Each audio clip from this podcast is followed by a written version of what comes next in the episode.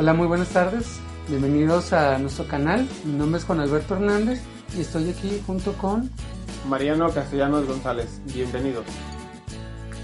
El día de hoy vamos a hablar acerca de cuáles son las diferencias entre la psicología y la terapia familiar. Bueno, podemos comenzar a definir que la psicología es una ciencia que trata sobre los problemas mentales de las personas, los problemas emocionales, así como algunas situaciones relacionadas con el comportamiento.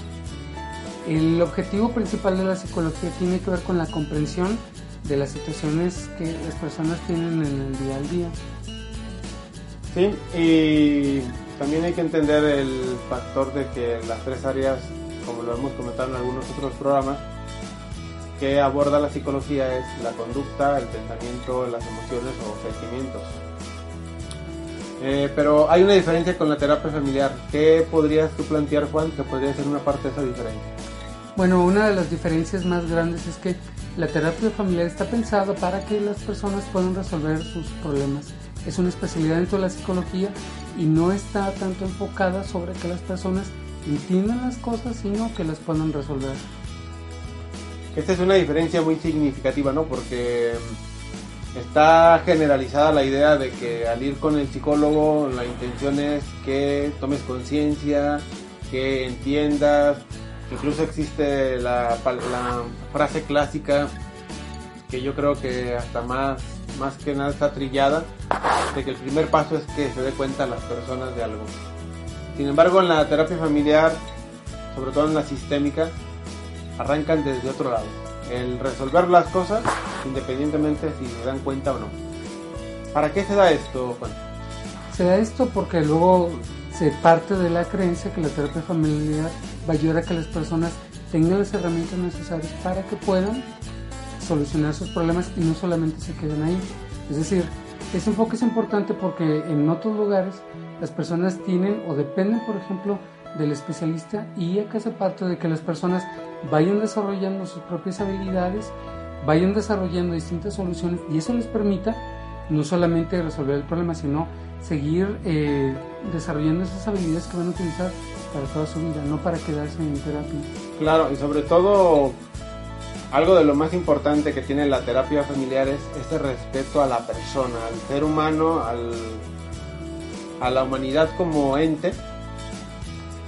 Y el hecho de que la terapia familiar parte de que las cosas no están dentro de las personas, sino que se van dando en la interacción en la relación con las personas. Es decir, para mí es muy importante esto que quede claro, porque la terapia familiar, a diferencia de la psicología, no se va a enfocar en que el problema esté dentro de la persona, dentro de ti, sino que está en las relaciones y cómo estableces las relaciones. ¿Podría dar un ejemplo de esto, Juan, para aterrizarlo con todos nuestros amigos que nos están viendo y escuchando? Por ejemplo, es muy común que luego lleguen a personas a nuestra consulta y nos dicen, es que me siento deprimido y es porque probablemente yo tengo algo, algo que me pasó de niño y que esta situación hace que yo siga deprimido y que vaya en la secundaria, en la preparatoria, cuando salgo de la licenciatura, cuando soy adulto o hasta cuando tengo hijos y estoy siempre deprimido. Entonces, desde el enfoque de la terapia familiar, nos empezamos a dar cuenta que esta situación de la depresión se presta más para una cuestión donde las personas van generando ciertos patrones donde la depresión está allí, pero no es porque la depresión esté dentro de las personas, sino es una forma también de vivir. Exacto.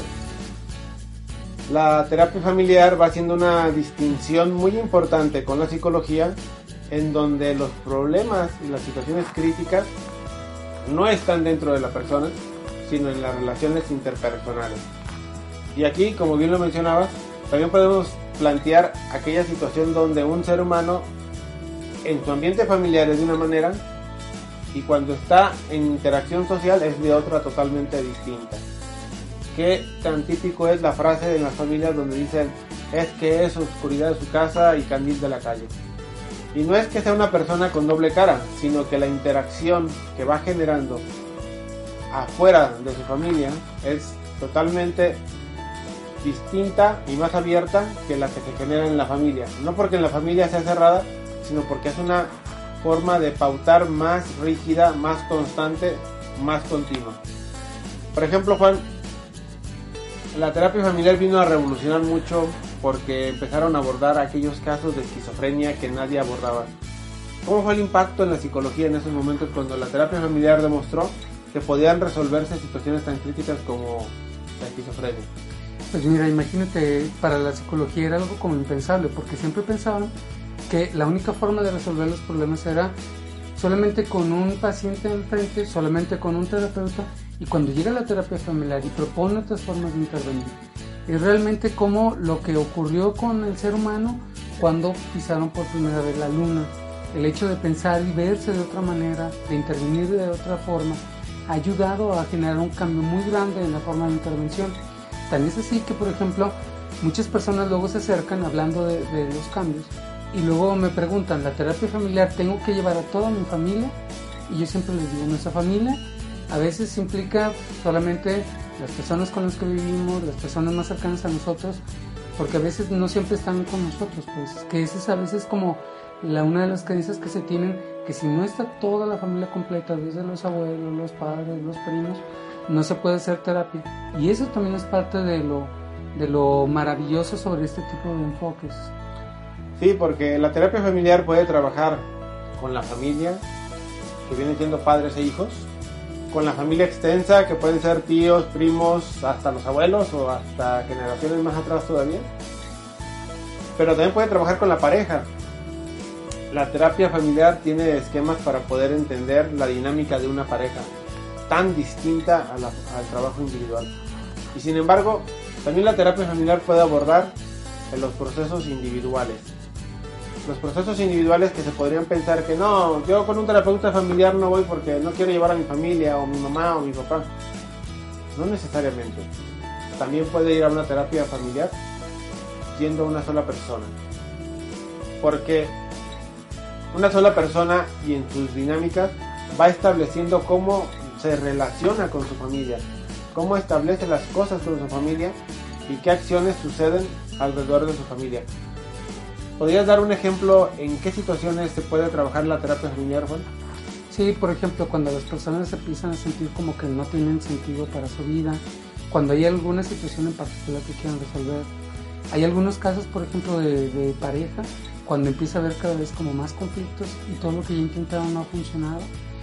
Atendemos casos, por ejemplo, de niños que tienen problemas en la escuela o también de familias donde hay problemas de adicciones, tanto alcohol, drogas, el tabaco y otro tipo de problemas que a veces no son como muy comunes, es decir, por ejemplo, otras situaciones relacionadas con eh, personas que llega un momento donde ven que sus hijos no tienen como un plan de vida como muy establecido o que eh, se fueron a trabajar y que luego regresan y tienen que volverse a reacomodar.